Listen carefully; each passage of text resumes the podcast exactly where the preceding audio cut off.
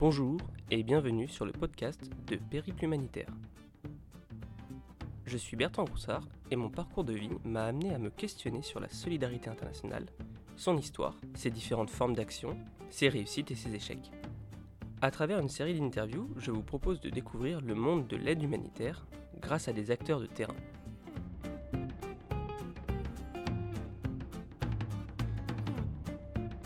Elliot Delaroche, bonjour. Bonjour. Euh, tu es interrogé aujourd'hui pour un site internet qui s'appelle Périple Humanitaire. Mhm, Euh, on va s'intéresser un petit peu à ton parcours dans l'humanitaire en particulier. mhm. Euh, Est-ce que dans un premier temps, tu pourrais te présenter et nous expliquer quel a été justement ton parcours professionnel jusqu'à présent? Alors, euh, j'ai commencé par réussir mon bac de justesse, sans trop savoir ce que je voulais faire après par la suite. Donc, comme pas mal de, pas mal de gens, je pense. Du coup, j'ai commencé à faire des études de- des études d'art, euh, un peu par défaut, qui au final, en fait, m'ont pas trop trop convaincu. J'ai très vite switché sur, du coup, l'envie de partir voyager. Avant l'humanitaire, en fait, c'était l'attrait du voyage que, que, j'ai eu où je suis parti du coup un an en Nouvelle-Zélande euh, pour, euh, bah, comme tout le monde part, un an au Canada, un, an en Australie, donc un an complet. Je suis parti un petit peu moins, j'ai fait 10 mois, mais l'idée étant de, ouais, de, de sortir du, du- cycle scolaire et de, de- de découvrir d'autres choses et de, surtout d'ouvrir un peu le, les horizons. Et, euh, et du coup, à la fin de ce voyage, bah là, je me suis dit, ouais, c'est vrai que voyager, c'est cool. Euh, rencontrer du monde, c'est bien stylé. Euh, ça me plaît bien, mais, mais bon, si je pouvais gagner de l'argent en même temps, ça serait pas mal. Un côté un peu pragmatique, tu vois, sur vers, où, vers où je veux aller dans ma vie pro et quelle est la suite, parce que le but de ce voyage d'un an, à la base, c'était quand même de bah, me découvrir et savoir vers où je voulais aller. Donc du coup, l'idée de revenir pour euh, juste repartir et continuer de voyager pour voyager, sans but, ça, ça, me correspondait pas trop. Donc il fallait que je trouve un but et du coup là j'ai commencé à me renseigner sur l'humanitaire. Euh, je sais plus comment j'ai eu l'idée. Euh, je pense que j'ai dû y penser, puis après euh, j'ai dû parler autour de moi. Et, euh, Il y a des gens qui t'ont aidé, qui avaient déjà fait ça euh, bah très peu en fait. À ce moment-là, quand je me posais les questions, j'avais pas trop de personnes dans mon entourage direct qui faisaient ce genre de choses. C'était un peu euh, l'humanitaire, euh, ouais, bénévolat quoi. Donc du coup pas trop l'aspect ah, on peut en faire son, son métier. Et c'est quand je me suis renseigné donc sur internet, sur les écoles et notamment que j'ai trouvé Bioforce que j'ai vu que ça pouvait être un, un vrai métier et qu'il y avait en plus du coup bah, l'aspect logisticien humanitaire qui, qui me parlait. euh, Tu peux réexpliquer Bioforce pour ceux qui connaissent pas bah, Bioforce, alors donc du coup, c'est une école euh, d'humanitaire que j'ai faite par la suite. Et, euh, et en fait, au début, donc c'est un cursus, ils ont plusieurs cursus, des formations courtes, des formations longues. Euh, les formations courtes sont professionnalisantes plutôt pour ceux qui veulent se ré- réorienter ou après un parcours professionnel veulent euh, voilà, partir, euh, partir en humanitaire et, et du coup faire le transfert de leurs compétences sur les, métiers de l'humanitaire. Et il y a la formation longue qui est plus récente, en trois ans, qui est une licence où on t'apprend les métiers de la logistique humanitaire et des services généraux. Donc double casquette avec le monde de- du privé, euh, de l'entreprise et le monde de l'humanitaire pour pouvoir gérer aussi bien l'après-mission que même l'entre-mission. Et sachant que l'humanitaire, c'est pas forcément un métier où tu te lances sur euh, 50 ans de carrière euh, à temps complet euh, en permanence. Euh, c'est important aussi de. Enfin, le, positionnement de Bioforce là-dessus est sur le fait de, prévoir une autre, casquette, une autre porte, euh, que ce soit une porte de, de sortie ou, ou juste un autre, euh, moyen de, faire cette. euh, suivre ton parcours. Et, euh, et donc, du coup, c'est en me renseignant sur cette école-là que euh, je me suis dit, ah bah ouais, on peut faire de l'humanitaire, on peut être payé euh, et, faire, et voyager, et rencontrer du monde et vivre des expériences culturelles. Donc du coup là je suis parti au Népal avant de faire cette école là pour un peu confirmer parce que j'avais fait pas mal de voyages, j'avais beaucoup baroudé à droite, à gauche, de l'autostop, par-ci par-là, mais toujours en Europe ou dans des pays, des pays développés. Euh, là du coup euh, donc j'ai fait un voyage au Népal, en- euh, donc premier pays en voie de développement que, que, que, que j'avais pas encore fait avant pour confirmer un peu mon envie euh, d'humanitaire et ça l'a confirmé et après du coup j'ai fait Bioforce. T'étais parti comment En sac à dos, tout seul? Ouais, sac à dos, avec dans l'idée pareil une petite mission humanitaire où j'avais récupéré, j'avais parlé à, une- à des amis qui m'avaient passé un contact d'assaut et qui faisaient du parrainage d'enfants. Du coup j'étais en lien avec eux, je suis parti sur une région euh, ciblée par eux pour du coup faire du suivi en gros pour les gamins. L'asso, elle parrainait les enfants et j'avais une liste de gamins à aller voir sur place pour vérifier que tout allait bien, qu'ils recevaient bien l'argent, qu'ils allaient bien à l'école, des trucs comme ça quoi. Et ça c'était le début, puis après sur la fin j'ai retrouvé un autre pote qui, lui du coup faisait son, son stage, bah, Jérémy qui faisait son stage de deuxième année et, euh, et, du coup qui était au Népal et euh, avec euh, Bioforce. Il était en deuxième année avec Bioforce et il faisait son stage là-bas. Il s'avère que c'était le, le, cousin d'un très bon ami à moi, donc du coup je l'ai retrouvé et je l'ai un peu joint. Donc du petit humanitaire mais vraiment pas structuré, juste vraiment on met le, le premier pied quoi mais, mais ce premier voyage il était super intéressant pour une découverte parce que le Népal c'était c'est pas le pays le plus simple à voyager c'est pas c'est plus un peu plus compliqué que la Thaïlande ou, euh, ou peut-être d'autres pays où le, tourisme y est beaucoup plus développé en tout cas quand j'y suis allé c'était en quelle année euh, c'était en 2000, 2013 euh, donc avant les, les tremblements de terre et et ouais, je me rappelle d'un vrai choc culturel. quoi. Tu arrives, euh, tu prends le taxi, tu es complètement choqué, tu es sonné, tu vas dans ta chambre, tu n'oses pas sortir. Euh, le premier jour, tu sors, tu fais 20 euh, mètres dans la rue, tu reviens à l'hôtel. Tu, vraiment, tu, tu, découvres petit à petit et c'était super.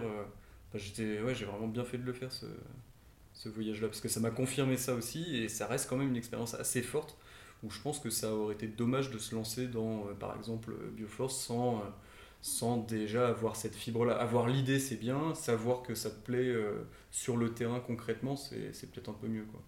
Tu es un peu plus assuré par ton, par ton parcours derrière.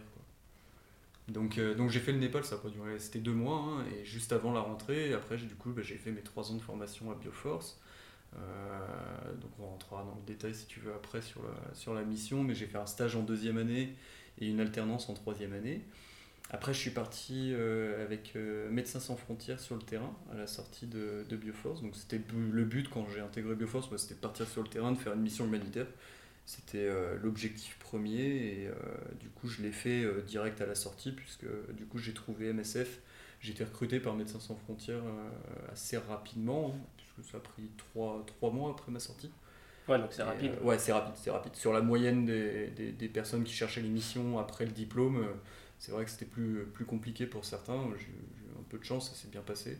Et du coup, je suis parti sur le terrain euh, pendant six mois en Papouasie-Nouvelle-Guinée, sur une mission de développement, euh, une mission de, tuberculose, euh, vraiment dans la campagne de la Papouasie, donc mission bien reculée. ouais, c'était top. C'était très intéressant aussi. C'était, redis-moi, en quelle année? C'était, bah, du coup, la Papouasie, là, on était. c'était quoi? C'était il y a 3 ans? Ouais, ça doit être ça, il y a 3 ans. 2017, ouais, ça colle à peu près, ouais, c'est ça. Et. Euh, et, euh, et ouais, j'ai fait 6 mois de mission, ça s'est, euh, ça bien passé. C'était, une vraie belle mission, très intéressante. logistiquement parlant, je me suis, je me suis gavé parce que c'était j'étais en tant que logisticien à Outreach, donc du coup je m'occupais de toutes les missions euh, des équipes médicales pour, pour aller justement au contact des patients dans la région du Golfe. On avait 450 patients environ en traitement dans la région, éparpillés à droite à gauche. Et du coup, à chaque fois, c'était des trajets de, de, de, de, canoë, de bar, de, de, randonnée, des, des, trucs où tu partais pendant une journée pour une journée de marche pour après arriver dans un village, rester dans le village pendant une semaine euh, avec tes vivres, euh, avec tes trucs. Donc du coup il y avait beaucoup d'enjeux logistiques, donc super intéressant. Et, euh, et, plein de choses à mettre en place aussi. Et une vraie structure du coup avec, enfin une vraie une structure, enfin Médecins sans frontières sont, donne vraiment un, un gros cadre là-dessus. Donc il y, en a, il y en a à qui ça peut déplaire. moi pour une première mission je trouvais ça plutôt pertinent d'avoir justement pas mal de. Ouais, quelque chose de structuré où tu sais pourquoi tu viens, tu sais ce que tu fais, tu sais que tu as de l'encadrement, tu sais que tu as du monde aussi euh, derrière toi s'il y a besoin, euh, si tu as besoin de support ou quoi que ce soit. Voilà, tu es un peu moins, euh, moins au dépourvu. Quoi. Donc, Donc six mois là-bas. Et après, tu as continué avec eux? Non, j'ai pas continué avec eux. Alors en fait, à la base, déjà, je devais partir pour 9 mois de mission. Et euh, en fait, au bout de deux mois, j'ai négocié un retour anticipé parce que j'avais rencontré euh, ma copine à l'époque, qui maintenant est devenue ma femme. Donc du coup, euh, forcément, il y a un peu de... de enfin, ça, joue sur, sur, sur, le fait d'être rentré plus tôt. Ça, MSF a été super compréhensif là-dessus, il n'y a aucun souci. Ils m'ont tous mis, au bout d'un mois et demi, j'en ai parlé, bon, j'en ai un peu fait des caisses, hein. j'ai dit, dit, oui, elle va craquer, il euh, faut absolument que je rentre et tout. Euh. Et, euh, mais, mais du coup, tous ont eu le réflexe de te dire, en fait, tu as ce, droit de retrait en permanence sur le terrain, où du jour au lendemain, tu peux dire, voilà, voilà, je me sens pas bien. Alors, donc là, moi, j'avais envie de retrouver copine, mais il y en a plein d'autres dans d'autres pays dans, à conflit ou des, des pays plus, tu es dans des zones plus compliquées, ça peut être des sentiments d'insécurité la plupart du temps où tu peux dire, tu as un droit de retrait et dire euh, moi je veux rentrer et du coup MSF se doit de, te mettre dans l'avion euh, directement après. Et, euh, et là-dessus, bah, en tout cas sur moi le besoin de rentrer et d'écourter ma mission à 6 mois, vu que je l'ai émis très tôt et que je les ai prévenus, que j'en ai parlé avec eux, ils ont été très compréhensifs parce que c'était bah oui on comprend, euh, fais pas la... en fait, ils vont tous, il y en a plein qui m'ont répondu avec la, une petite tape dans le dos en me disant euh, Ouais, non, fais pas la même connerie que moi. Euh, tu sais, le, le vieux loup d'MSF qui est là depuis 40 ans, qui a 4, gars, 4, femmes et, et 7 gamins sur, sur 5 continents. Et, et ouais, du coup, ils m'ont. Ouais, c'est vraiment non, non, bah, ouais, on comprend, il n'y a pas de souci, ça a été très bien reçu. Quoi.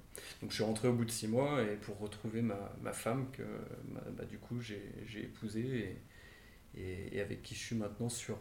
Du coup, je suis resté en France et, euh, j'ai arrêté l'émission euh, à l'international, mais je suis resté dans le social puisque je bosse maintenant euh, sur la région parisienne pour l'association Aurore qui fait euh, du coup de l'hébergement, de la réinsertion euh, professionnelle et euh, de la santé pour les personnes à la rue ou dans le besoin. C'est une grosse, grosse association, puisqu'on est, est 2000 maintenant salariés rien que sur la région parisienne. Mmh. Et, et, moi, je travaille au service logistique en tant que coordinateur logistique, donc en plus, un, un joli poste où il y a des, du, ouais, du management, il y a de la gestion de, de de stock, d'appro, de planning, d'achat, de, de, tout ce que tu veux. Donc en gros, je m'éclate bien. Quoi. Je m'éclate bien et, et je reste avec la fibre sociale, euh, sociale plus que. Mais, mais juste nationale, quoi. Très locale, quoi. Ouais, du coup, ça te fait un, un parcours assez complet. Dans l'humanitaire, c'est souvent assez compliqué d'avoir sa première mission. Toi, tu l'as eu euh, rapidement. Mm. Euh, qu'est-ce qui a, qu'est-ce qui a fait, qu'est-ce qui a fait juste avant euh, ta première mission avec Médecins sans frontières euh, Quelle expérience tu as pu avoir qui, ont, qui t'ont permis justement de postuler sur, sur cette première mission? Bah, j'ai, moi déjà ce qui a joué c'était je pense mon âge parce que j'avais bah, du coup 20 je devais avoir 27 ans 26 27 ans euh, comparé à d'autres euh, collègues de promo qui sortaient eux du coup un peu plus tôt et du coup un peu plus jeunes. Et ça, je pense que ça a joué un petit peu, en tout cas pour MSF, parce que Médecins sans frontières, normalement, ils prennent qu'avec 3 euh, ans d'expérience professionnelle sur le métier de la logistique. Donc, donc ça, c'est quelque chose où moi, j'ai pu du coup baragouiner un petit peu, parce que clairement, j'ai postulé alors que j'avais pas ces 3 ans d'expérience cumulée, mais j'y suis allé au culot, j'ai postulé partout. J'ai postulé à toutes les assos euh, de Paris. Bon, ça a été super déprimant parce qu'il n'y en a quand même aucune qui m'ont répondu à part MSF. Donc MSF m'ont répondu bien, donc euh, tant mieux. Mais tous les autres, euh, CV, candidature libre, tout envoyé, t'as zéro réponse. Quoi. Donc ça, j'avoue que ça foutait un peu les boules quand même. Mm. Mais, mais ouais, j'ai non, j'ai envoyé beaucoup de candidatures, puis après j'ai rien lâché un entretien. Quoi. Surtout, ouais, ils t'appellent, t'as un entretien téléphonique, après t'as un entretien en, face à face et puis ouais, j'y suis allé un peu à l'agnac quoi. Hmm. Mais ça, ouais, ça a payé. Et donc la formation à, à Bioforce, ça t'a, ça t'a aidé euh, pour trouver justement ce, ce poste-là? Ouais. Alors ça m'a aidé. Euh, concrètement, il n'y a pas eu de, d'aide dans le sens... Euh, aiguillage vers euh, telle ou telle ONG ou machin. Par contre, après, le label, la, la, la, ligne Bioforce sur le CV est un vrai atout. Ça, c'est sûr. MSF, euh, c'est sûr qu'ils ont vu Bioforce sur mon CV et que moi, je parle de l'âge, mais c'est clair qu'en premier, tu as le, label Bioforce parce que c'est. C'est reconnu euh, internationalement que c'est une école qui est solide, qui, qui forme des gars de terrain, pragmatiques, qui ont eu des expériences terrain, qui se connaissent, qui, donc tu as un espèce de gage de, ouais, de, de, de confiance et, de valeur sur, euh, sur le label Bioforce que, qui se dégage sur un CV. Ça, on me l'a redit. En fait, c'était pas tant. euh, je pense à l'entretien, ça a dû jouer, mais moi, j'ai pas dû le savoir parce que c'est pas moi qui ai épluché les CV. Par contre, après, tu le vois sur le terrain, dès que tu parles de, de Bioforce, t'as tout le monde qui dit Ah bah oui, euh, soit ils y sont passés, soit ils ont bossé avec des mecs de Bioforce qui du coup ont cartonné et, et qui ont vraiment su. Enfin, il y, a- il y a vraiment un gage de qualité là-dessus quoi, qui se dégage. Après, t'as toujours des exceptions, mais globalement, euh, Bioforce, c'est. Ouais, solide. C'est une porte d'entrée. Mm. Mais donc tu parlais des qui recrutaient des personnes qui avaient déjà un petit peu d'expérience. Donc tu nous as parlé de ton expérience au Népal.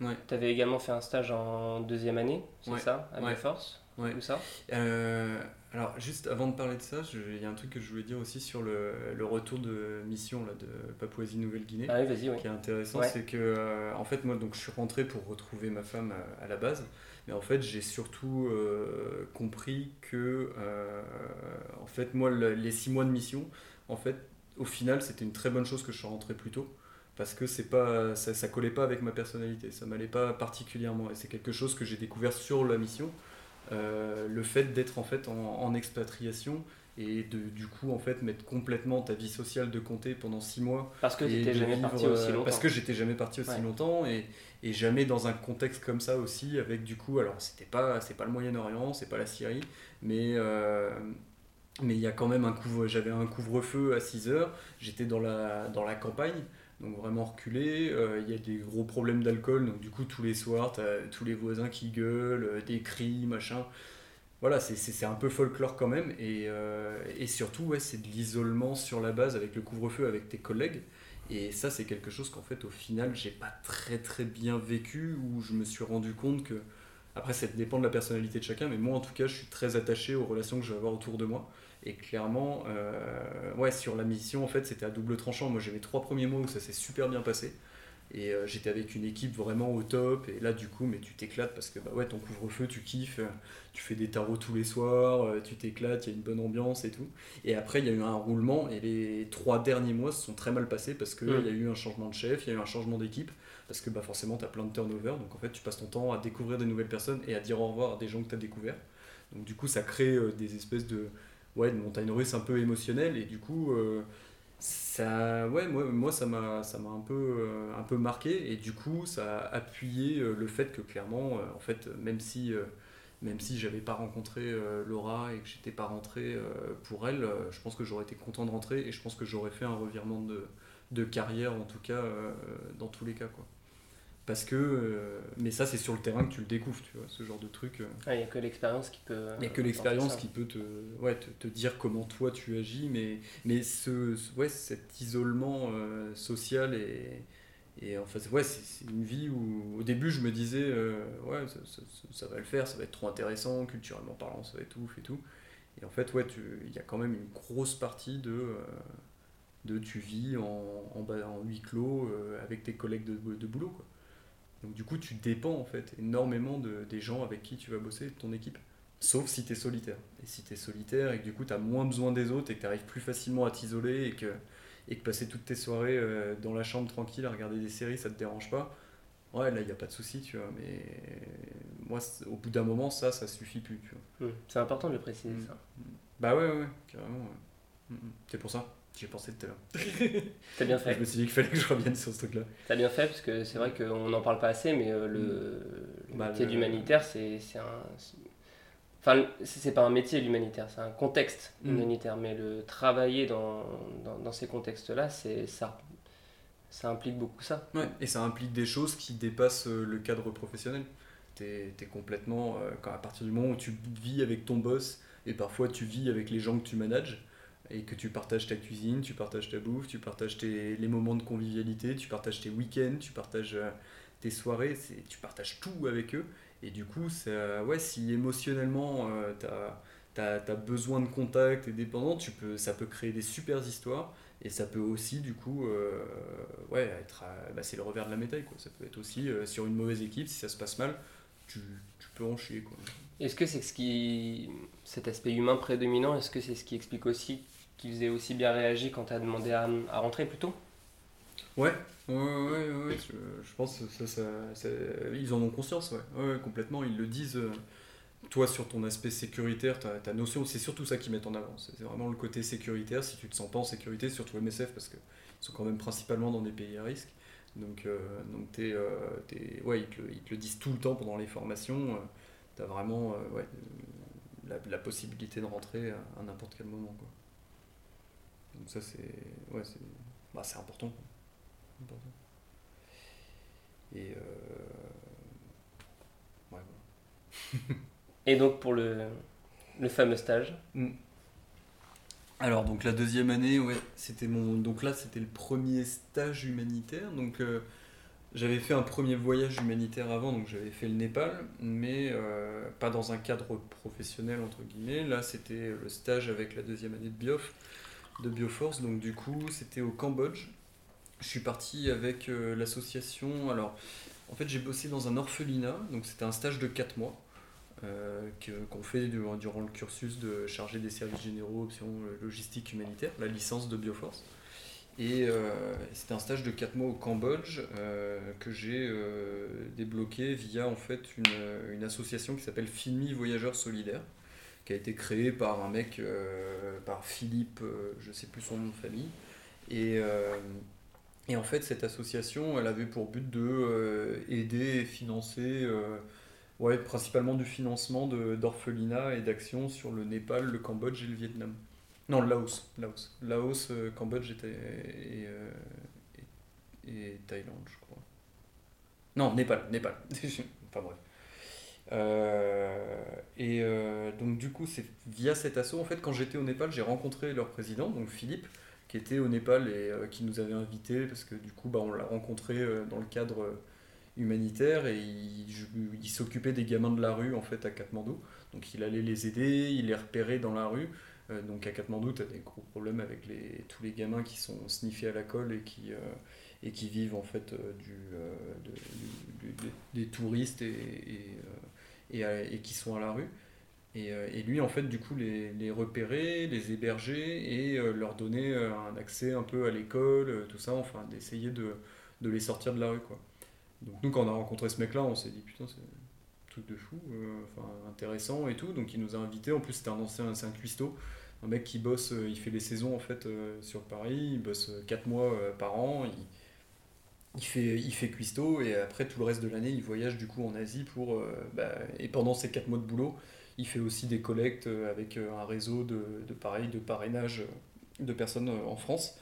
Et, et après, bah, pendant ces 6 mois de l'année, il, euh, il voyage en Asie et il parraine différents, euh, différents instituts, différentes structures dont une au Cambodge, donc il m'en a parlé euh, quand je l'avais rencontré. Moi je savais que j'allais faire Bioforce, donc du coup je lui ai dit ah, j'ai un orphelinat qui fait de la permaculture avec un moine, 40 gamins, bien engagés, avec, des, avec, avec du, répondant. Ouais, ouais, je, je, garde le contact.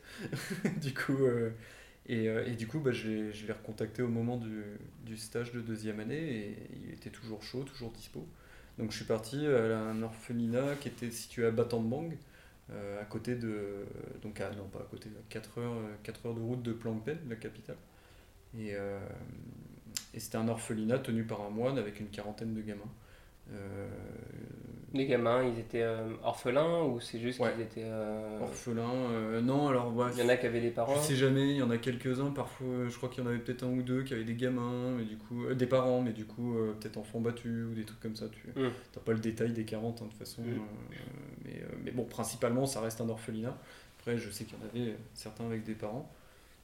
Et, et, ouais, une quarantaine d'enfants, donc tenus par un moine qui, qui a monté cette, cette, structure il y a pas mal d'années, je crois que ça date de j'ai plus les dates, mais bon, ça fait au moins 10 ans maintenant, je pense que la structure existe, elle existe encore. Et, euh, en fait, euh, ça marche super bien parce que euh, bah, Mouni, le, moine de Storfelina là, il, a, il avait, je pense qu'il a aussi bien la bosse du commerce. Et parce qu'il faut, hein, tu montes une structure, tu montes un truc comme ça, il faut avoir, faut avoir des, des trucs, des notions de communication et, et de comprendre un peu comment ça fonctionne pour justement faire quelque chose qui marche. Et là, ça marche très bien parce que du coup, ils ont des financeurs principalement. En fait, il y, avait une japonaise qui était sur place qui du coup finançait beaucoup la structure et du coup, bah, ça leur a permis de construire plein de choses. Ils ont des champs et euh, ils ont construit une école, ils ont construit un atelier de couture. Enfin, il y a plein de projets comme ça qui sont sortis un peu à droite à gauche euh, au fil des années. Et, euh, Et donc c'est sur cette orphelinat-là que, que j'ai fait mon stage. Pendant du coup 4 mois, ouais, 4 mois de stage. Et donc, donc voilà, qu'est-ce que tu veux savoir sur ce stage? Ça s'était bien passé? Ouais, ouais, ouais, c'était super intéressant. C'était, en fait, ce qui était top par rapport à mes, mes, mes, collègues de, de, de, Bioforce qui eux aussi sont partis sur leur stage, c'est que moi j'avais de la thune. et ça, ça, fait un peu la différence. Quoi. J'avais, euh, il y a Filmi, donc du coup Philippe, euh, l'association Filmi Voyageurs Solidaires, qui m'avait bloqué 3000 euh, euros de, de côté. Donc, qui est 3000 euros au Cambodge, en 4 mois, tu, tu fais quelques trucs. Tu as, as, l'occasion de, de, de, faire pas mal de choses. Et, euh, et c'était inespéré, hein, parce que moi j'ai plein, enfin on se rappelle tous de des collègues de promo là qui sont partis, euh, où ils débarquent, euh, bon bah on n'a pas d'argent, faut faire ça, ça, ça, ça, ça, ça, ça, par contre on n'a pas un rond, donc du coup soit tu sors de l'argent de ta poche, soit tu fais des trucs de briquet de broc, mais du coup au final la résultante c'est que la plupart du temps tu as quand même vite fait de te faire chier, parce que tu n'as pas de moyens quoi. Ouais, ou les volontaires, en tout cas les stagiaires sont obligés de, de dépenser leurs propres sous. Oui, c'est ça, euh, et là si tu rentres là-dedans, c'est la pente glissante. Quoi. Donc, faut... Donc moi j'ai eu beaucoup de chance parce que déjà ça s'était écarté dès le début. J'avais les 3000 euros qui en plus, l'avantage c'est que c'était fourni par Filmi Voyageurs Solidaires et euh, que c'était moi qui en avais la gestion sur site. Donc du coup en fait l'orphelinat en lui-même devait passer par moi pour toute validation de dépenses sur ces 3000 euros. C'est pas l'orphelinat qui a 3000 euros et qui dit euh, Ah bah tiens, toi bénévole, euh, je te laisse en charge de, de cette dépense-là. Donc le fait d'avoir un tiers en fait dans cette équation-là, bah, du coup ça faisait que j'avais une vraie légitimité sur le terrain à euh, axer les dépenses et à les faire coordonner avec le chef d'établissement, avec Mouni. Mais donc en même temps, voilà, lui il me faisait remonter ses besoins. Donc bah, bah, bien sûr, là, tu es, à l'écoute euh, des, des, personnes qui vivent sur le terrain et tu fais ton, ta propre analyse des besoins et ta priorisation et, et ton plan d'attaque. Mais, mais du coup, tu as, ouais, as quand même cette légitimité du on te demande euh, si tu peux, euh, s'ils peuvent lancer sur ça. Donc donc donc c'est intéressant, ça donne une notion de, de pouvoir un petit peu à ce moment-là, mais où du coup, justement, il faut aussi prendre conscience que bah voilà, tu, tu, peux aussi euh, vraiment te tomber facilement parce que ce genre de pouvoir, si tu es là et que tu te dis ah bah j'ai 3000 balles, vas-y, moi je pense qu'il faut faire absolument euh, un puits. Mm. Et, euh, et, alors qu'en fait, si tu creuses pas la question et que bah, une fois que tu as commencé le forage, le mec qui t'apprend que il y a, il y a 5 ans, on a déjà foré 3 puits et qu'il n'y a pas, a pas d'eau, bah, tu as, l'air d'un con. Quoi. Donc, donc c'était intéressant ce, ce fait d'avoir trois, trois parties comme ça. Ouais, donc euh, au niveau professionnel, une expérience qui était euh, ah, niveau pro, ouais, c'était vraiment canon parce que bah, du coup j'ai mis en place des réseaux d'eau. Euh, c'était principalement ouais, de la thématique sur l'eau, donc des traitements d'eau avec des bacs dégraisseurs, des, des, des réseaux d'alimentation pour la cuisine. et j'avais de la main-d'œuvre aussi parce que du coup les orphelins bossaient sur place. Parce que du coup ils faisaient des demi-journées, en gros demi-journée école, demi-journée boulot à l'orphelinat pour faire vivre l'orphelinat et développer des compétences métiers euh, type euh, agriculture euh, et outillage, travaux, etc. Donc sur le plan pro, ça s'est très très bien passé. C'était sur les, ouais, sur, les, sur, sur, les 4 mois. Le début de l'orphelinat, j'étais avec Philippe, qui était avec moi du coup, donc, que j'avais rencontré au Népal, qui m'a parrainé, qui m'a guidé. Et en fait, il est parti, donc il a fait le début de l'usage avec moi pendant deux mois à peu près. Il est resté sur site avec moi, on travaillait ensemble, on montait les projets ensemble, on, on faisait pas mal de boulot ensemble. Lui bossait aussi un petit peu à côté, à droite à gauche, mais lui, il, euh, était avec moi au quotidien. Et après, il est parti euh, au Laos, je crois. Pour, c'était prévu à la base, hein. il est parti pour continuer sa tournée humanitaire, machin. Et en fait, pendant qu'il n'était pas là, c'est là où du coup il y a eu le, le petit couac qui est arrivé, euh, le, le couac de fin de mission, parce que j'en étais, on était déjà à trois mois de mission à peu près. Euh, et, en fait, il y a des amis qui étaient déjà présents sur l'orphelinat, qui connaissaient très très bien Philippe depuis des années, qui étaient passés en début de stage, qui sont repartis, et ils sont revenus sur l'orphelinat. Sur Quand ils sont venus? Non, ils m'ont appelé. Ils m'ont appelé. Ils m'ont appelé et ils m'ont euh, annoncé en fait que euh, du coup il y avait une affaire sur Philippe qui était en train de sortir en France, comme quoi il avait été condamné pour pédophilie en France. parce qu'il était directeur de directeur de je sais plus quoi colonie, je crois, colonie de vacances ou centre de vacances, un truc comme ça. Et enfin bref, il avait eu une condamnation à six mois de, de pour pédophilie, quoi. Ah Qu'il avait purgé. Et, euh, et donc il y a ce truc-là qui est sorti, donc qui était complètement enterré. Et, euh, et du coup, euh, là, ça a été un peu le, la douche froide. du coup, comment ça s'est passé? C'est que à ce moment-là, en fait, le premier. En fait, moi, quand j'ai appris la nouvelle, en gros, je me suis mis directement dans le dans l'opérationnel, dans, dans l'action, parce que bah, parce qu'il y avait plein de choses à faire et que surtout, moi, j'ai appris la nouvelle de mémoire, je crois que c'était peut-être deux semaines avant la fin de mon stage, un truc comme ça. Donc du coup, euh, très peu de temps devant moi. Euh, Philippe, qui était censé repasser sur l'orphelinat prochainement et qui venait de partir, au final, il était parti euh, peut-être un mois avant que j'apprenne la nouvelle. Donc, donc moi, mon premier, c'était apprendre, savoir s'il y avait eu récidive ou pas, si c'était encore d'actualité. Parce que l'affaire datait de quand? L'affaire datait de 2000... J'ai plus les dates, je crois que c'était quand même assez vieux.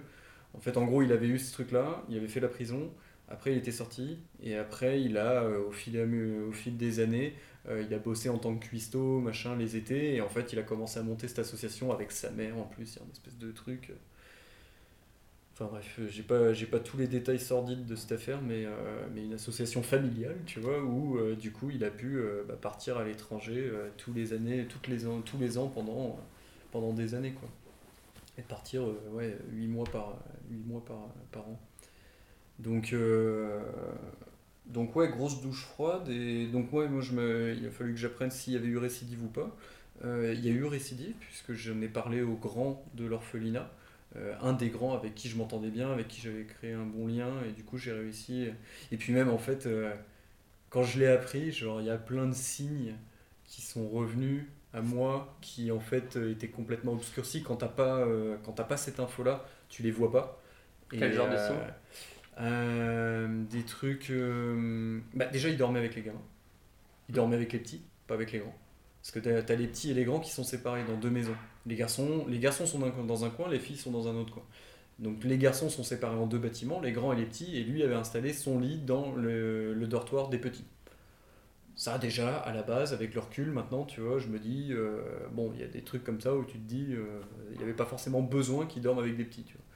parce que sur place il y avait des chambres disponibles euh, ouais moi j'ai dormi sur place aussi mais avec les grands dans un deuxième dans un deuxième temps mais tu as des dortoirs en fait qui sont disponibles mais mais ouais c'est un peu en fait c'est des c'est des signes où, au début en fait quand tu je crois, je crois qu'il y a une certaine naïveté, tu vois, quand tu fais de l'humanitaire, quand tu débarques sur, ces, sur, ces, sur, ces, sur cette expérience-là au début, où du coup tu vois un peu, tu essayes d'un peu de tout voir en bleu, surtout moi qui ai quand tendance à, en plus, après tu as une question de personnalité aussi, mais un peu avoir la, la, vie en rose et des fleurs bleues partout. Et du coup, après, bah, tu, ouais, quand tu retombes sur la réalité, tu ouais, as un peu le, le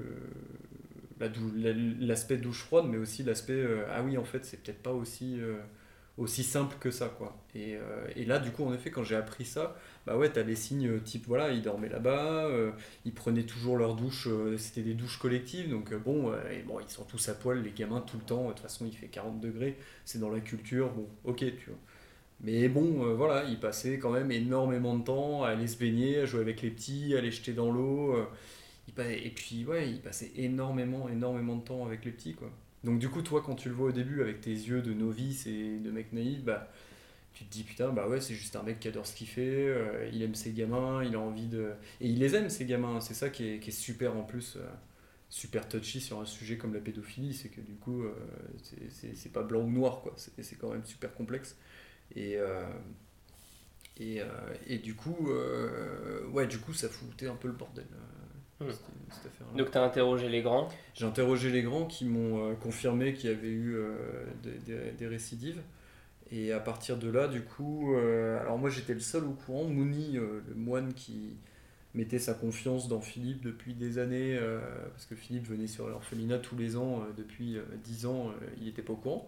Il y avait personne qui était au courant, moi j'avais l'info, j'avais les potes de Philippe qui m'avaient appelé, et j'étais le seul à avoir l'info sur l'orphelinat. Donc donc c'était un peu compliqué quoi. Donc euh, ouais, comme je te dis, j'ai mis vraiment de, en fait, j'ai mis l'émotionnel de côté et j'ai été dans l'action en mode, euh, il a fallu contacter du coup une association euh, de protection de l'enfance par la suite. t'en es occupé. Ouais, je m'en suis occupé, mais avant ça, j'en ai quand même parlé du coup à Mouni et aux personnes en charge sur place parce qu'il y avait la cuisinière, l'assistante, enfin il y avait 3-4 personnes qui étaient employées en fait par l'orphelinat.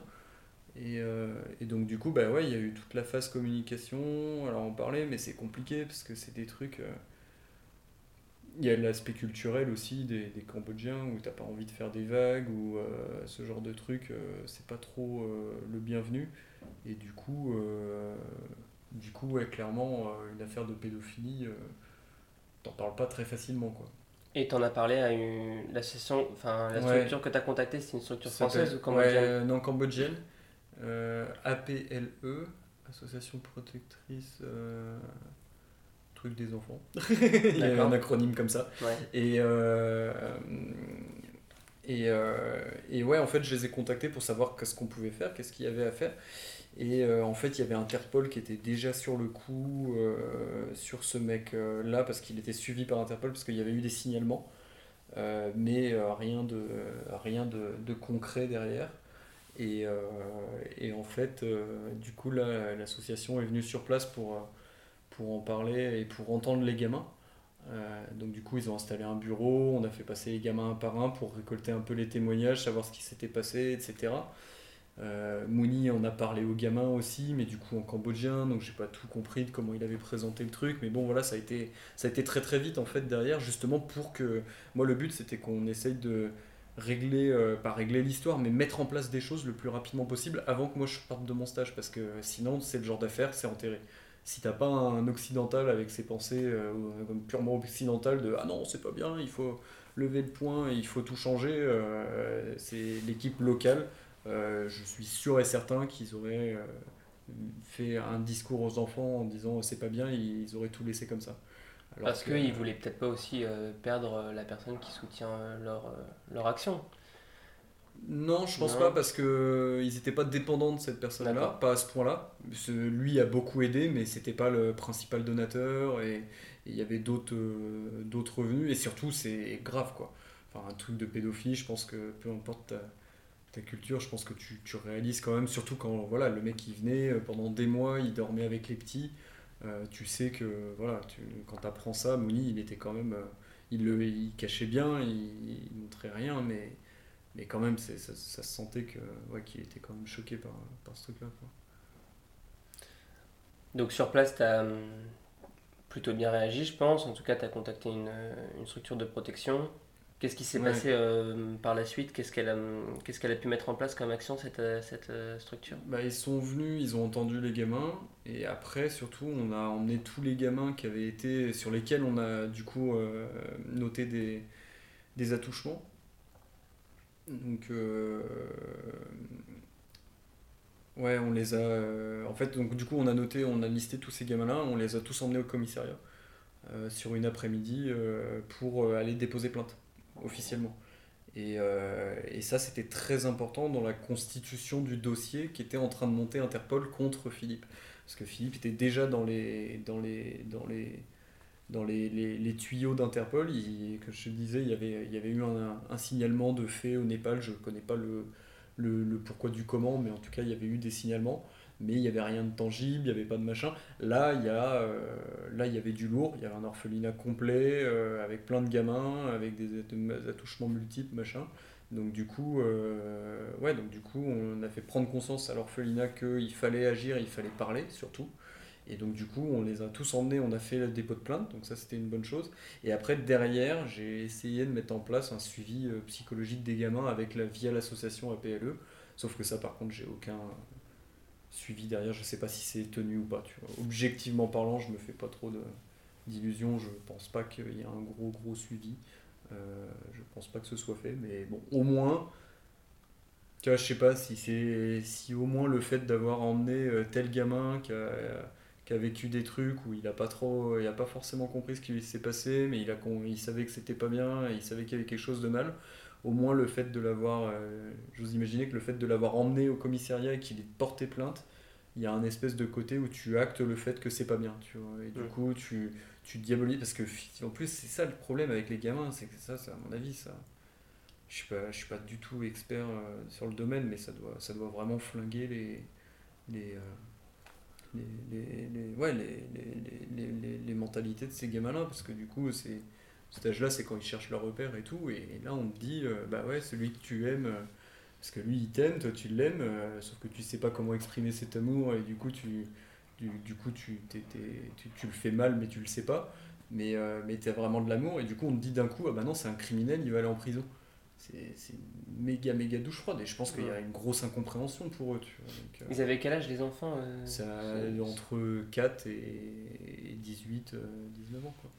Et comment les t'as su attouchements, je sais pas euh, sur quel âge ils avaient. mais- Ouais. Et comment t'as su le que que Interpol avait constitué un dossier euh, dessus? Alors c'est parce qu'en fait on avait deux volontaires qui sont passés sur l'orphelinat au- vers le début à peu près, qui était, pendant que Philippe était encore là. Deux mecs super sympas qui bossaient pour Mélissa sans frontières, je crois. De, ouais, Mélissa sans frontières. Et, euh, et en fait ces deux mecs-là, euh, super cool. Il y en avait un des deux qui avait des copains chez Interpol, machin, et qui faisait de l'humanitaire depuis longtemps, et qui à mon avis lui n'était pas du tout euh, illusionné comme moi j'avais pu l'être, euh, comme j'ai pu l'être euh, en première mission. Lui, il avait euh, 45, euh, 45, 50 ans, de la bouteille derrière lui, pas que de l'humanitaire, il venait du BTP, mais il a fait une reconversion humanitaire et du coup il fait des gros voyages humanitaires depuis pas mal d'années. Et du coup, je pense qu'il a capté qu'il y avait un truc qui clochait. Et du coup, il, a interrogé euh, ses copains euh, Interpol, machin. Et après, lui, ça a été un lien, j'ai été en lien avec lui par la suite, quoi. C'est c'est avec lui du coup qu'on a fait le lien sur euh, bah, la police, le dépôt de plainte, Interpol, tout ça. Les suites juridiques, ça a donné quoi? Il, est, il a été en cavale pendant longtemps, euh, plusieurs mois. Nous, c'était un peu compliqué parce que sur site, du coup, on avait potentiellement peur qu'il revienne. Tu vois, on savait pas où il était, on savait pas dans quel pays il était. euh, il aurait très bien pu repasser. Donc, euh, du coup, il y avait quelques mesures à prendre aussi euh, en local par rapport à ça. Mais ouais, il a été en cavale et il a fini par être arrêté. Et là, je crois qu'il était en attente de jugement. Et après, j'ai perdu de, j'ai perdu de suite l'affaire. Moi, j'avais été bien sûr porté plainte, et, enfin pas euh, témoigné. et, euh, Une fois que t'es retourné en France Ouais, en France, ouais. bah, Qu'est-ce qui s'est passé concrètement? T'es retourné en France, t'as été en contact avec euh, des personnes en particulier pour, pour cette affaire-là? Ouais, alors, alors les... quelle personne je pourrais plus te dire. Euh, mais j'ai été témoigné euh, dans un commissariat euh, dans le cadre de cette affaire. Quoi. Donc dans le cadre de la- de l'arrestation et de... Parce que t'avais été convoqué ou t'y allais par toi-même? Non, non, parce que j'avais été, j'avais été convoqué. convoqué. Ouais. Ouais, ouais, ouais, non, j'avais été convoqué, j'étais en lien euh, par mail avec, euh, avec la nana qui gérait le dossier. C'était ça. La nana qui gérait du coup l'enquête de France et euh, qui du coup m'a a demandé le témoignage. Quoi. T'as eu un accompagnement juridique euh, particulier? Ou c'était juste t'as as témoigné et, euh, et c'en est resté là? En France? Ouais, en France. Non, en France, j'ai juste témoigné. J'ai témoigné. La nana m'a dit euh, je vous tiendrai au courant par mail sur la suite, euh, quand est-ce qu'on l'a, quand est-ce qu'on aura la date de jugement, tout ça. J'ai jamais eu de nouvelles. J'ai essayé les quelques fois où j'ai essayé de me renseigner. Bon, après, je me suis peut-être mal pris, mais c'est peut-être des infos, euh, c'est peut-être pas si facile que ça à avoir ce genre d'informations sur des dates de jugement, des possibles durées d'emprisonnement ou des trucs comme ça. Donc, tout ça, je. Donc t'as plus de nouvelles donc, depuis. donc j'ai plus de nouvelles, mais je cherche pas non plus particulièrement à, à en prendre, quoi. Tu parlais des, des enfants, mais euh, toi au niveau euh, psychologique, ça a dû être quand même euh, hyper compliqué à, à gérer. Oui, oui et non. Oui, sur le. Bah, clairement, que, ce que je te disais, c'est au moment de la nouvelle, t'as une grosse douche froide, mais par contre, t'es tellement dans l'opérationnel, surtout dans des timings aussi courts, que en fait, du coup, tu passes toute ta frustration, toutes tes questions pour plus tard, tu les remets à plus tard. Et, euh, après, oui, euh, quand même, euh, sur le. Côté déception et, sur le côté où tu mets, en fait, tu mets, tu, tu mets, moi c'était mon tuteur de stage, donc du coup au début de ce stage, c'est lui qui m'a confié les 3000 balles, j'étais avec lui tout le temps, on parlait en permanence des projets, des, tout ça, on était en grosse collaboration, et, euh, puis il y avait une grosse, une sorte d'admiration aussi qui se développait en moi pour lui, puisque bah, du coup, euh, t'es le gars, euh, t'es là avec tes yeux de, de, de, petit humanitaire tout neuf, euh, le gars c'est un héros, tu vois, enfin, le mec il, bosse comme un chien pendant 4 mois de l'année pour euh, après... euh, partir pendant, euh, pendant 8 mois de l'année, euh, les consacrer euh, à des enfants pour les sortir de la rue, pour, euh, pour les accompagner et tout ça. Et, et il dort, il suffisait de rien, le mec, tu vois, il prenait un matelas, une moustiquaire et c'était bon, quoi. Il mangeait tous les midis, il bouffait avec les gamins, il mangeait du riz et de la soupe de poisson, ça le gênait pas, tu vois. Donc, euh, donc t'as un espèce de côté, ouais, putain, mec, il est quand même balèze et tout. Mhm. Donc, euh, et du coup, bah, après, derrière, t'as cette espèce de, ouais, de douche froide Après, c'est, comme je disais, c'est vraiment les sujets, c'est, compliqué. C'est, vraiment pas blanc ou noir, quoi. Tu peux pas euh, d'un seul coup le détester, t'as pas tous les détails de l'affaire, tu sais pas ce que lui il a vécu, tu sais, t'as plein de plein de, de, paramètres comme ça que... Parce qu'au final, lui, tu l'as jamais revu euh, après, quoi. Non, non, non. Tu l'as jamais revu après. Et une fois rentré en France, t'as hum, as, pu consulter un peu un psy ou t'en as pas eu besoin, t'en as pas senti le besoin? J'en ai pas ressenti le besoin. Euh, est-ce que j'ai... Je crois que j'ai vu quelqu'un à Bioforce, il me semble. D'accord, donc euh, l'école avec laquelle tu étais parti en stage, euh, ça c'est intéressant aussi. Comment est-ce qu'ils ont réagi bah, Eux, en tout cas, c'est sûr que. Alors, ils ont réagi. Euh, moi, j'ai prévenu du coup Catherine Pérez, qui était la, la référente de, de, de, nos stages à cette époque-là.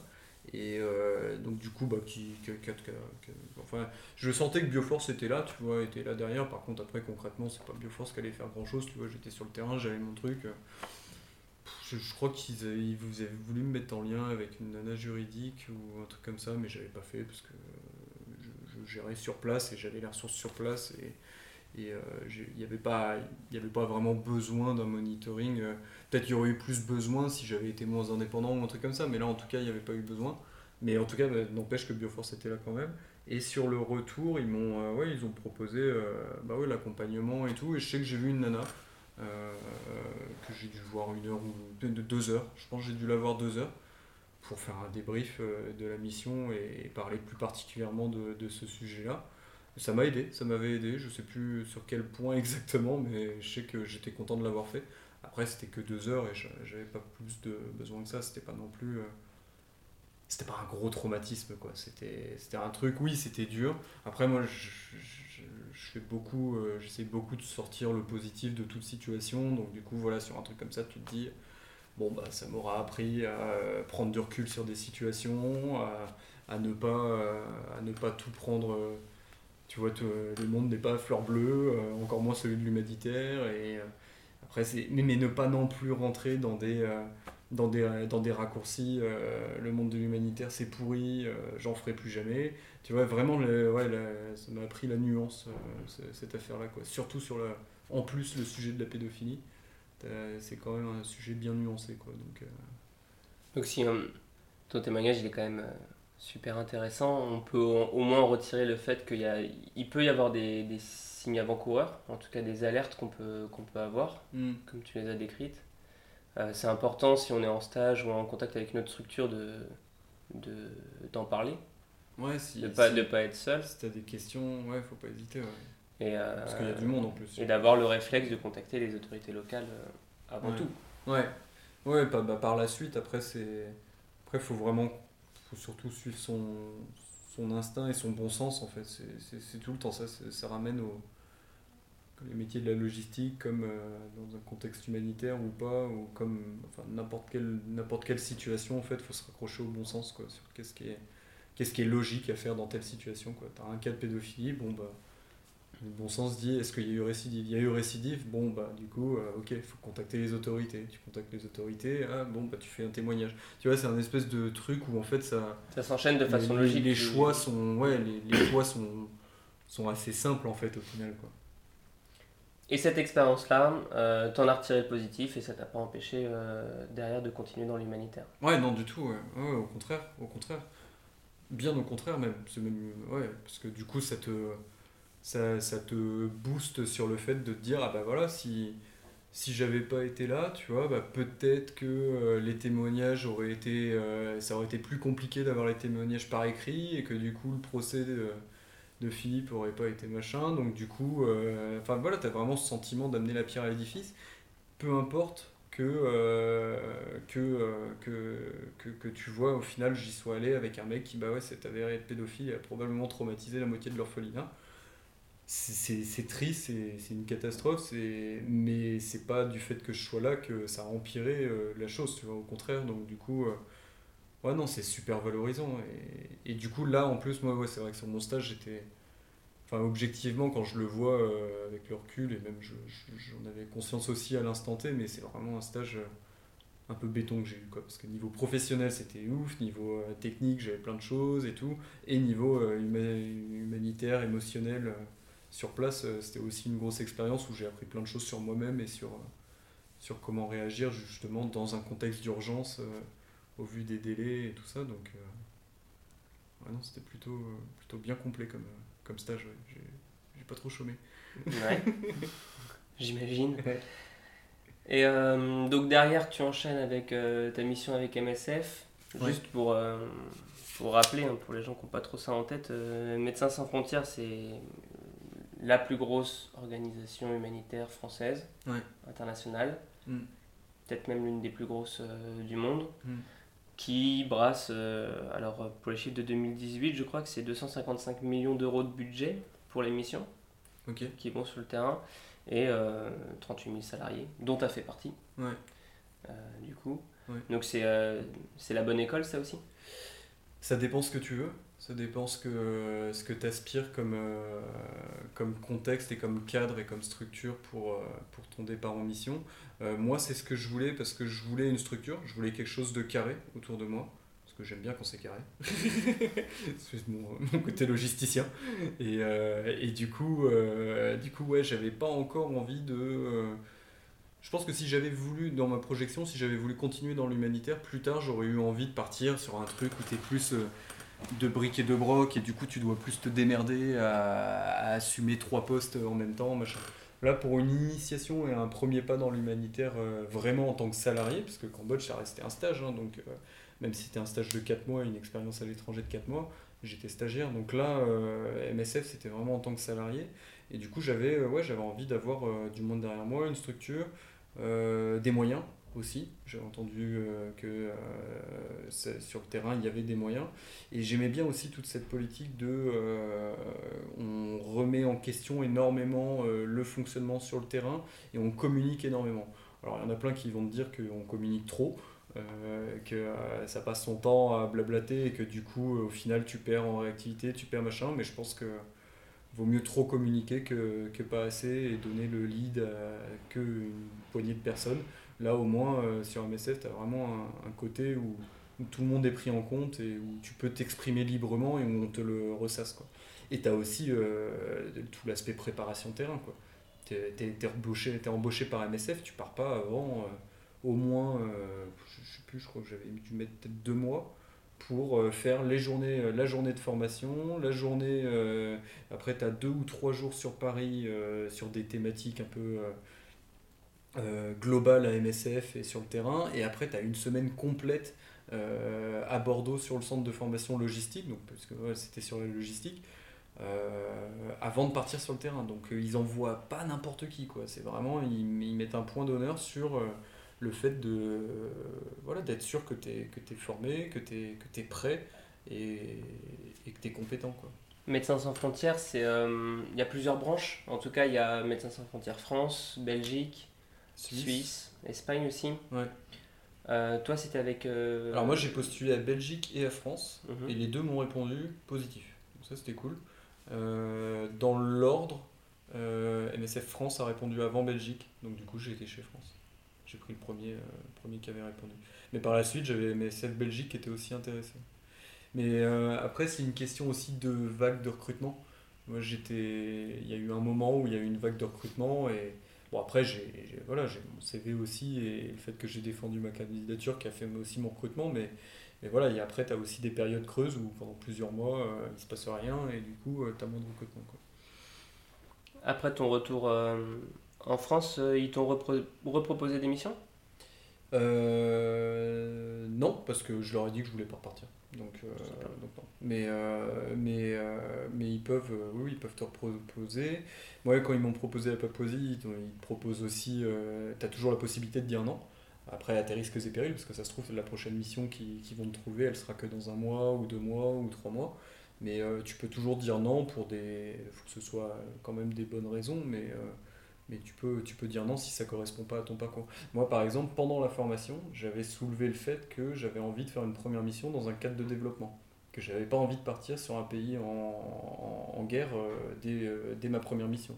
Parce que je trouvais ça plus pertinent dans un parcours humanitaire de prendre ses marques sur un contexte euh, sécuritaire plus léger, quitte à après, si tu as envie d'évoluer sur ce genre de terrain, bah, du coup y aller et que tu déjà les process et que tu déjà ce bagage-là. Quoi. Et ça, c'est un truc, moi je l'avais exprimé pendant la semaine de formation, ça a été complètement pris en compte et la preuve c'est qu'ils m'ont proposé la Papouasie sur la première mission. On redonne la distinction urgence, développement.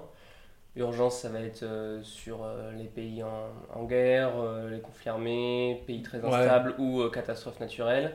qui fait que tu vas avoir en fait un rythme de travail, une, une, un contexte qui, qui, fait que tes missions vont être courtes en fait. C'est des missions courtes.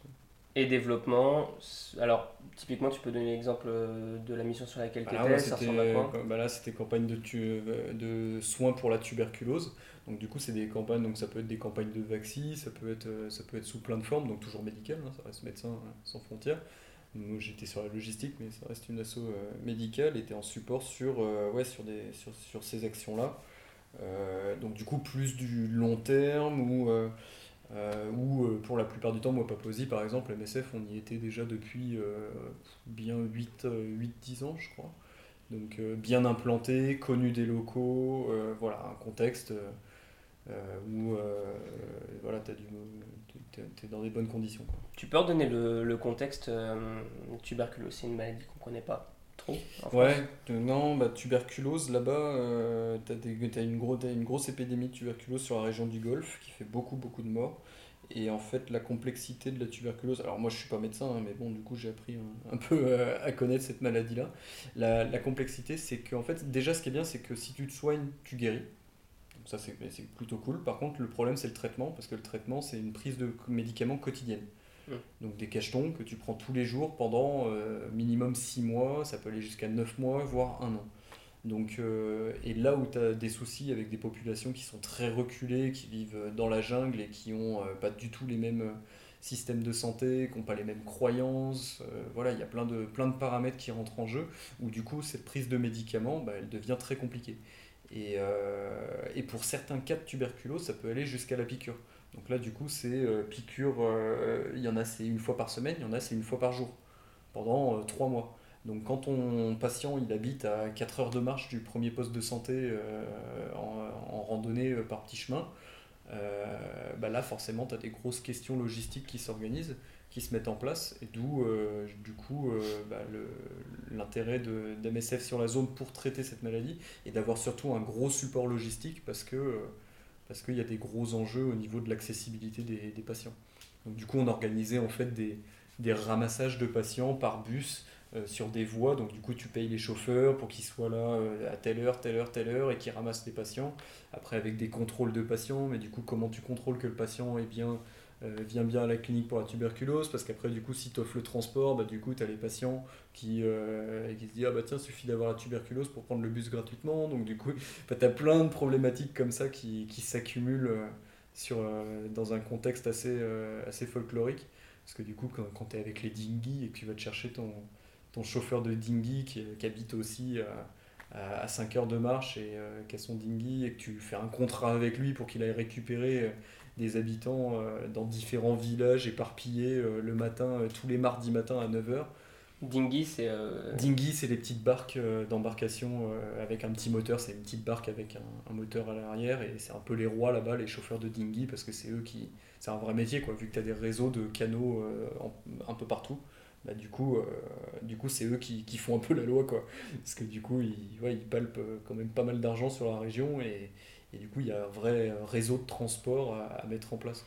Alors, ça ressemble à quoi la journée type d'un logisticien pour Médecins sans frontières en Papouasie-Nouvelle-Guinée sur une mission euh, de. sur une mission. Euh, sur la, pour combattre la tuberculose? Ouais, bah, pas, mal de, pas mal de planification, pas mal de construction. Euh, bah, c'est ça qui est bien, c'est qu'il n'y a pas de journée type en fait. C'est ça qui est cool. C'est pas le genre de métier où tu pourrais dire. Bah, c'est bien parce que je pourrais dire pareil de mon métier aujourd'hui aussi, mais mais t'as pas de. Ouais, t'as pas. T'as tellement de projets, en fait, tes journées types, elles évoluent en fonction des projets de la mission. Donc, du coup, et vu que la mission, ça évolue très très vite et que ça prend des, tournants euh, plus atypiques, euh, c'est en, tout cas, c'est apporter euh, les meilleures conditions possibles aux médecins c'est faire en sorte que euh, ta, journée type, ta mission, euh, c'est faire en sorte que, que les, les, expats euh, MSF médecins puissent, et différents, enfin, que, que, que, ouais, que le personnel MSF puisse bosser dans les meilleures conditions possibles et de rendre la mission du coup possible aussi via, via tous les aspects logistiques que j'ai cités sur le transport des patients, tout ça. Mais ouais, c'est beaucoup de, beaucoup de planning, beaucoup de discussions avec les locaux, beaucoup du je prends un 4x4, je vais voir, je vais chercher un tel qui apparemment a un camion à l'arrière de, de sa grange et qui peut, faire, qui peut organiser des tournées pour MSF. Euh, je rencontre ce mec, je lui explique euh, qu'on peut veut bosser avec lui, qu'on veut signer un contrat. Je vais vérifier que ce mec-là est bien à l'heure le matin pour récupérer les mecs. Euh, voilà, des, ce, ce, genre de trucs. Quoi. Et tu retrouves un peu ce côté-là, tu disais, dans ton travail actuel, là, aujourd'hui en France Bah ouais, parce que là, je fais plus vraiment, vraiment de la, un support logistique, mais cette fois sur la région parisienne, sur les, sur euh, l'ensemble de des structures de l'association. Ça peut être aussi bien des grosses structures de 100 à 200 personnes ou euh, aussi des structures euh, plus petites, des accueils de jour ou même des appartements dans le diffus. Et en fait, nous, on centralise toutes les demandes de logistique de toutes ces structures. Donc, comme il y a 150 structures, ça fait beaucoup de demandes.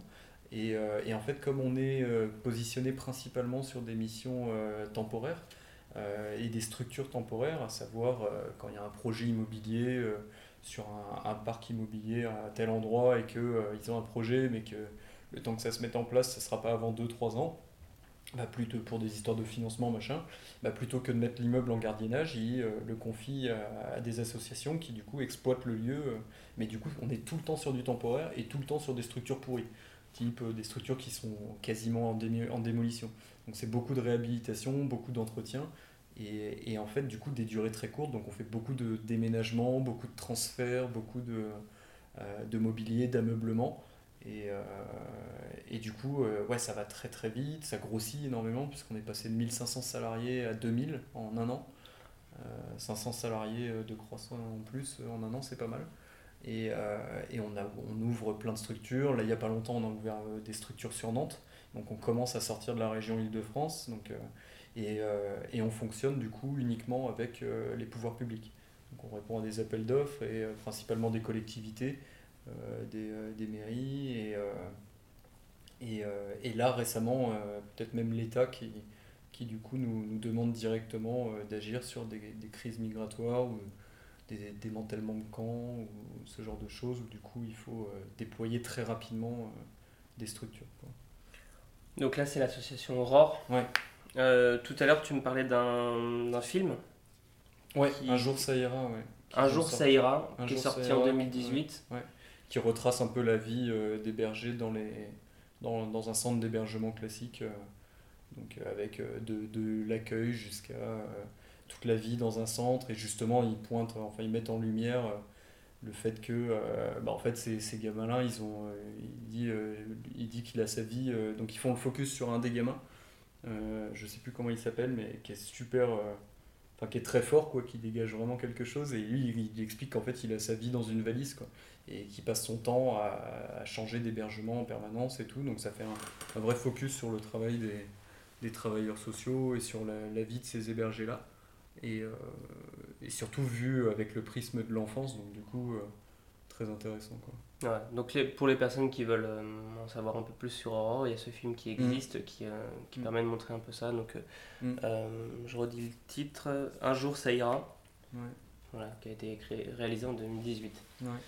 tout à l'heure, donc on a parlé de, de, plein de façons de faire de l'aide, de, on a parlé d'humanitaire mais finalement sur plein de choses qui sont complètement différentes. Est-ce que euh, euh, faire de l'humanitaire d'urgence, des actions de développement comme le fait Médecins sans frontières, faire de l'accueil de réfugiés en France ou euh, aider des orphelinats dans des pays comme le Cambodge, est-ce que tout ça, ça s'appelle de l'humanitaire? Ouais. Bah oui, tu es dans l'humain, tu es dans le, dans le social, dans le... Oui, oui complètement. Ah oui, oui c'est tout, tout regroupé dans le on peut englober ça sous le mot, sous le mot humanitaire. Hmm. à partir du moment où tu as de l'humain, et c'est typiquement ce qu'on fait là, nous, avec Aurore, quand tu, quand tu sors les, les gars de la rue ou quand tu les aides à, se réinsérer ou des choses comme ça, là, il n'y a pas plus humain comme, comme métier. Et donc faire de l'humanitaire, plutôt en France ou plutôt à l'étranger?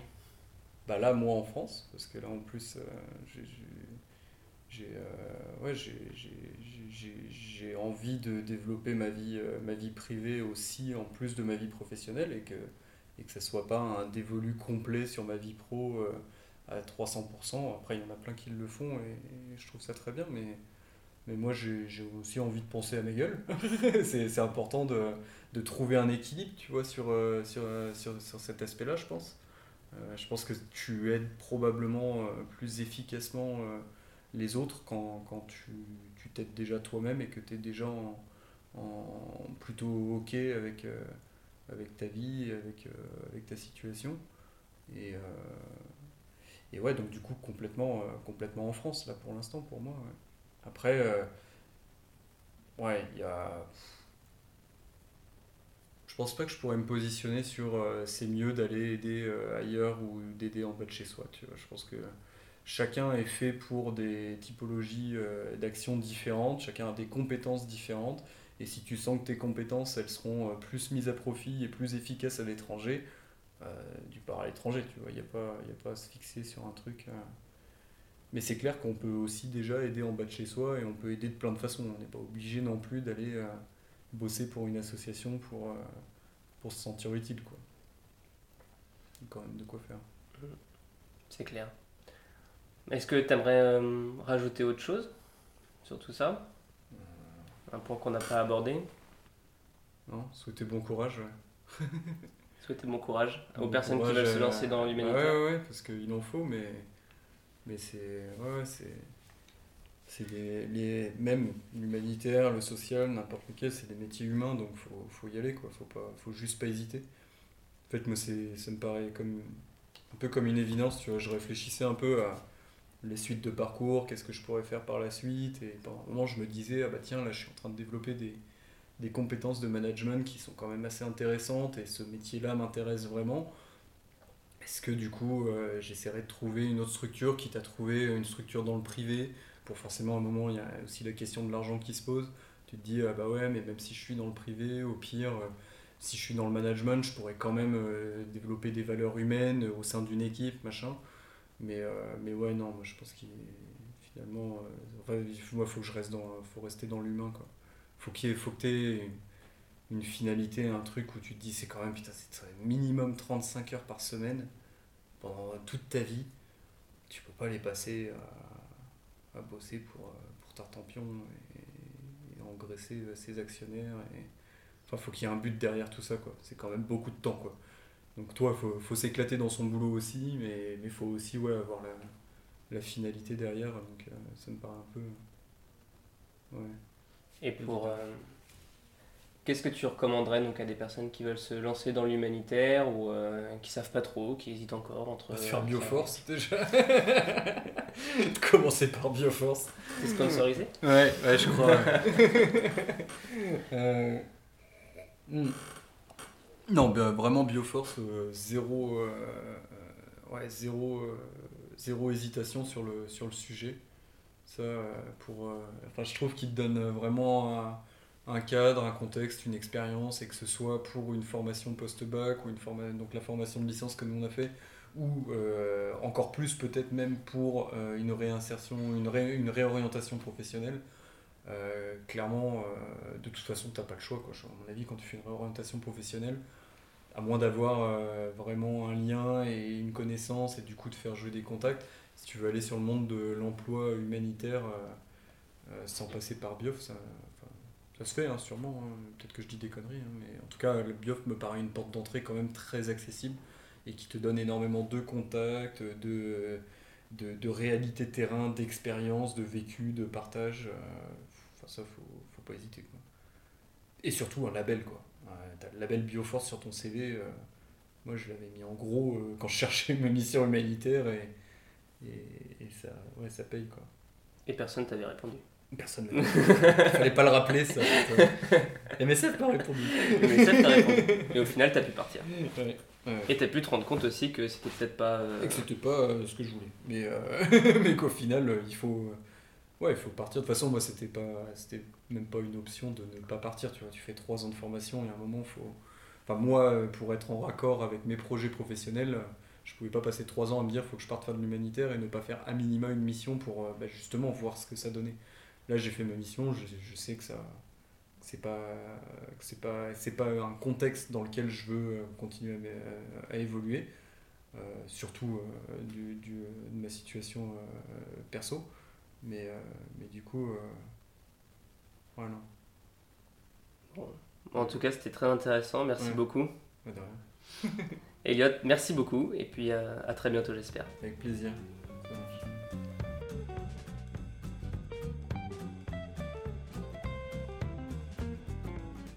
Si ce podcast vous a plu, vous pouvez également le retrouver sur notre site périplehumanitaire.com, périplehumanitaire-toutattaché.com. Vous y découvrirez également de nouvelles interviews, de nouveaux podcasts. Vous pouvez également nous soutenir sur notre page Tipeee. Et bien sûr, si jamais vous aimeriez voir certains sujets abordés ou certains acteurs être interviewés, n'hésitez pas à nous en faire part directement via l'adresse contact du site. Entre-temps, je vous souhaite une très bonne journée et je vous dis à bientôt.